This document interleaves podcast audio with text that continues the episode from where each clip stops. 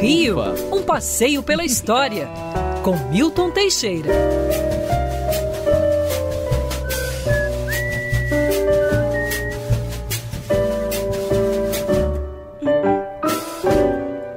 Sem pianinho não tem graça, professor Milton Teixeira. Bom dia para você. Bom dia, Rodolfo. Bom dia, ouvintes. Tudo é, bem? Estamos aí Tudo ótimo, professor. É, dia da bandeira, a gente colocou o hino mais cedo. E aí a gente lembrou, professor, o Pinho estava trazendo essa informação de que quem compôs foi Olavo Bilac. Eu queria que você falasse um pouquinho de Olavo Bilac para os nossos ouvintes. Ele não apenas compôs o hino da bandeira, como ele instituiu, conseguiu instituir, depois de uma longa campanha, o Dia da Bandeira Nacional. Caramba. Então, esse dia foi criado por ele também. Olavo Braz Martins dos Guimarães Bilac, nascido no Rio de Janeiro em 1865, faleceu aqui em Botafogo em mil, dezembro de 1918. Foi fundador da Academia Brasileira de Letras, era chamado Príncipe dos Poetas.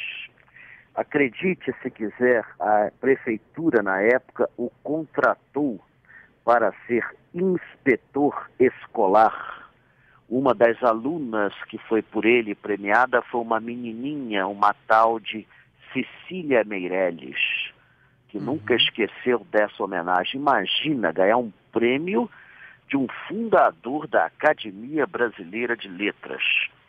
Olavo Bilac também era um patriota, ele era um patriota exaltado ele foi a favor da convocação militar obrigatória, era a favor da entrada do Brasil na Primeira Guerra Mundial, ele defendia os direitos nacionais. Não quer dizer que ele fosse um puxa-saco do governo. Tem uma crônica dele que é maravilhosa. Uma vez caiu um, um espelho de 3 metros de altura do Palácio do Catete. Aí a perícia constatou que foi cupim.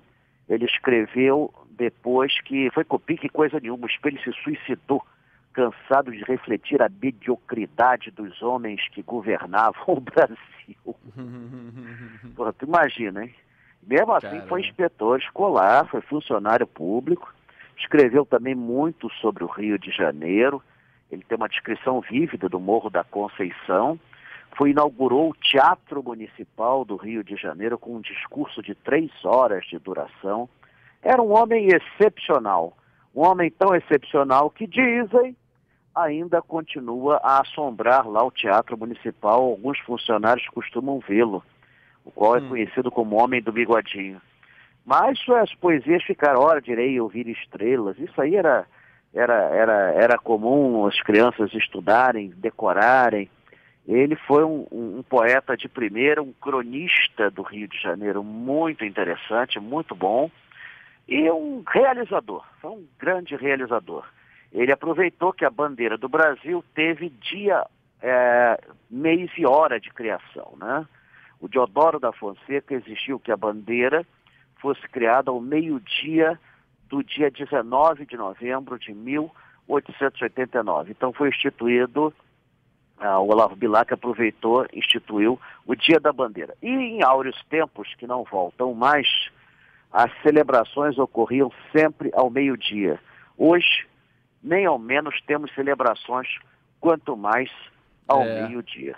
Ele teve é, talvez como das principais obras, né, professor, Via Láctea, e, e, foi o, a gente diria que, não sei se precursor, mas um dos principais, ou o principal representante do parnasianismo, né, que era aquela coisa de você... sim, com certeza. Prezar pela estética dos versos, pela métrica, pelos sonetos, né, aquele cuidado todo é, ao compor, né, professor?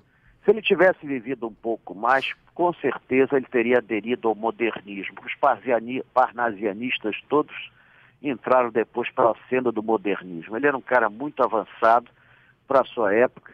Ele conseguiu a sede para a academia, que foi na confeitaria Colombo.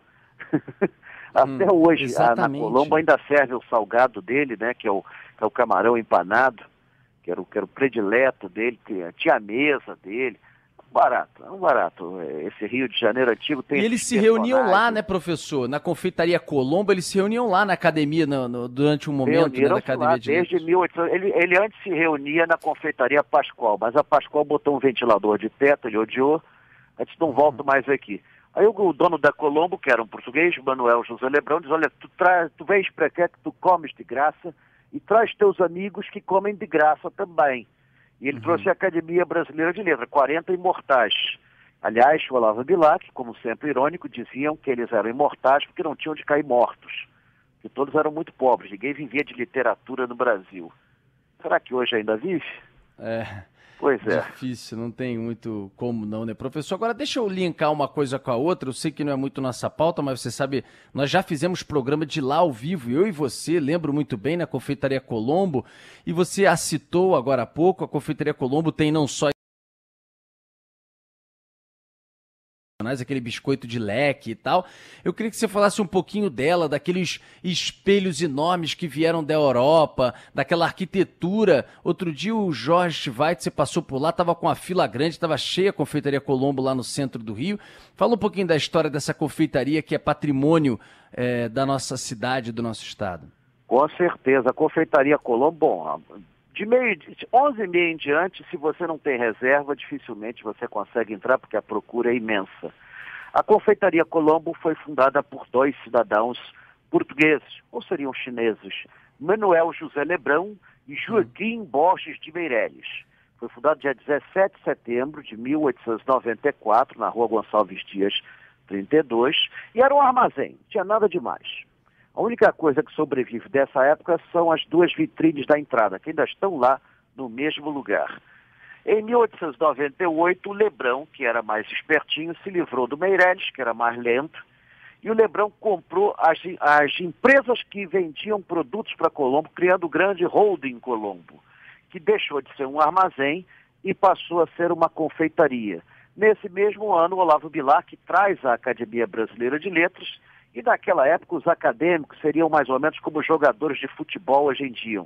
Tinham centenas de fãs que iam na Colombo só para vê-los, para conversar com eles, para mostrar uma poesia.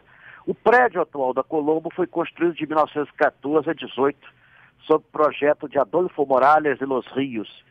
E o interior foi todo feito por um artista italiano, Antônio Borsoi, todo entalhado em madeira, finamente por esse Borsoi, que também fez o interior do cinema Iris e que infelizmente não pode ser tão visitado assim como a Colombo. Pode até ser visitado, mas você tem que se esperar que vai encontrar tudo lá dentro. Hum. Então, a Colombo, ela se tornou logo uma das at grandes atrações do Rio de Janeiro.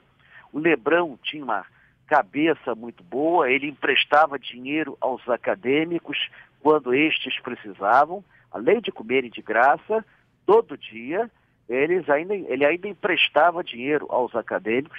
Ele sempre trouxe novidades para o Rio de Janeiro, como ovo de Páscoa, como as trufas, como a balinha jujuba, a balinha delicado, o, o, o biscoito tubinho, o biscoito leque e talvez uma das mais preciosas a, a, delícias das crianças, o, a, a geleia de mocotó, Colombo. A Colombo é, tinha um café especial feito só para ela, que era delicioso, que era feito pela Bering, Bering Chocolates Doces e Balas. E também, detalhe, às 18 horas eles abriam a porta para receber todos os pobres da cidade que ficavam com todas as sobras, tudo que sobrou, tudo que não foi vendido, era distribuído gratuitamente à população carente. Então você vê que é. a Colombo, em certos aspectos, foi assim uma, uma instituição benemérita da cidade. Nos anos 90 foi vendida para uma empresa de, de, de alimentos, que teve um período decadente, mas depois ressurgiu das cinzas como uma fênix. Foi tombada e foi tombada também como função. A Colombo de Copacabana fechou as portas em 83, mas reabriu novamente no Forte de Copacabana com uma vista espetacular. Não está mais nas mãos da família Lebrão, nem nas mãos da família França, que foram donos de 1918 até 1994. Hoje é um grupo que, que dirige a Colombo e ainda tem uma qualidade fora do comum. Foi lá que eu conheci Virginia Lane, Safafaricando, todo mundo leva a vida no arame. Safafaricando, a viúva, o brotinho e a madame. O velho na porta da Colombo, é um assombro. Safaricando.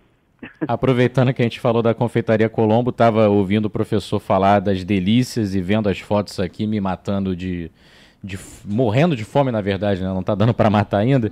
E aí, por acaso, tem um aviso no Instagram da Confeitaria Colombo. Acho que já que a gente está falando sobre isso, vale o alerta para os ouvintes. Hoje fecha um pouquinho mais cedo, às quatro da tarde, mas geralmente funciona de quarta a segunda, entre meio-dia e seis horas da noite.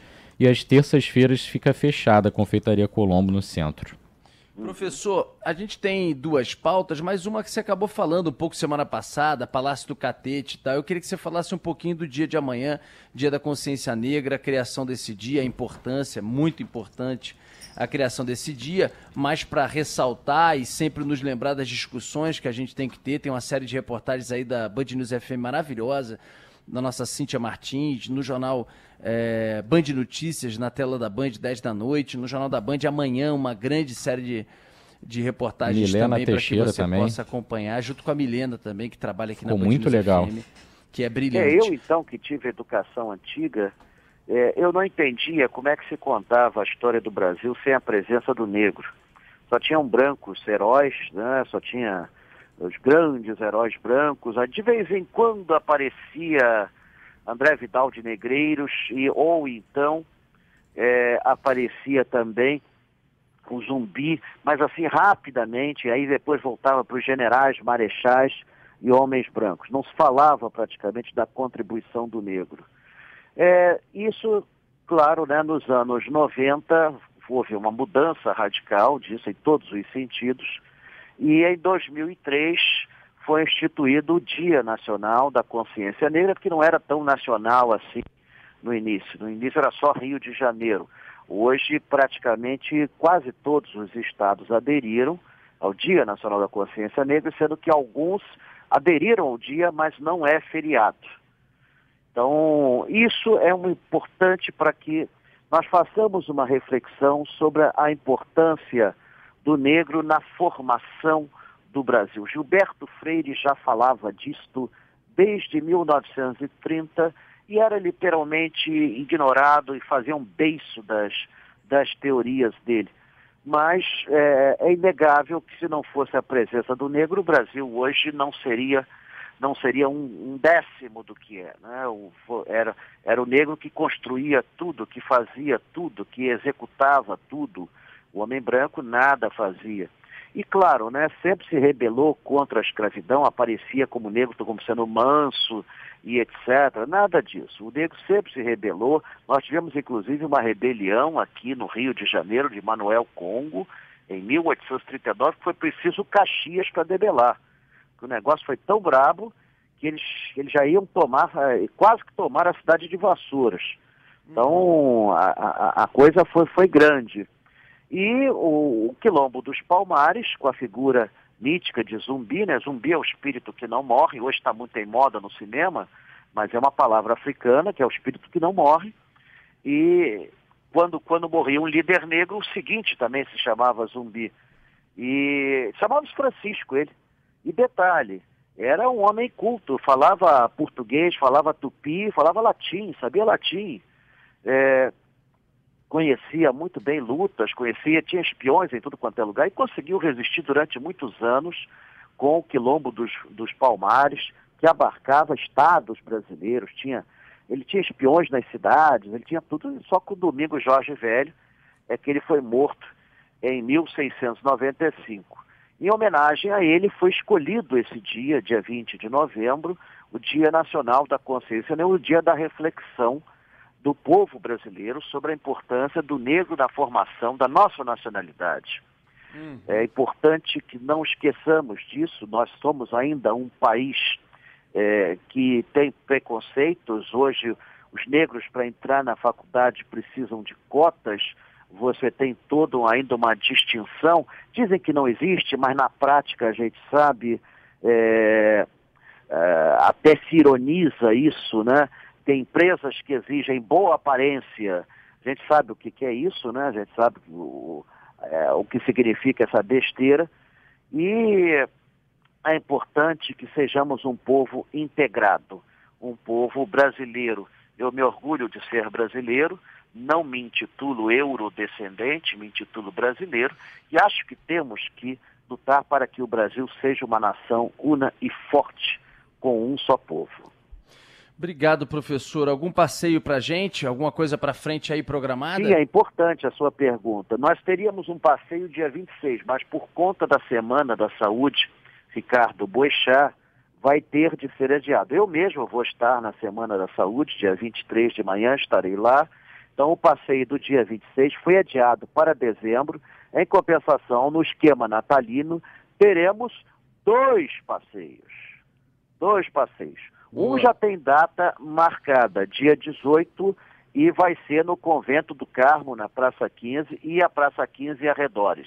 E o outro, que vai ser anterior, ainda estamos negociando com o local a entrada dos visitantes. Portanto, vamos ter essa benesse de dois passeios em dezembro, porém o de novembro foi adiado para dezembro por conta desse importantíssimo evento que é a, a Semana Ricardo Boechat de Saúde. É isso aí. E a gente, claro, espera o professor Milton Teixeira lá também. E você, ouvinte, 23, 24 e 25, semana que vem. Terça, quarta e quinta, vamos apresentar o programa de lá. Estarei lá na terça-feira e a gente espera os ouvintes para cuidar da saúde com diversos serviços e para também estar com a gente nesse programa muito especial que homenageia o nosso carequinha, eterno carequinha de todas as manhãs. Obrigado, professor Milton. Bom dia. Obrigado, bom dia e até a próxima.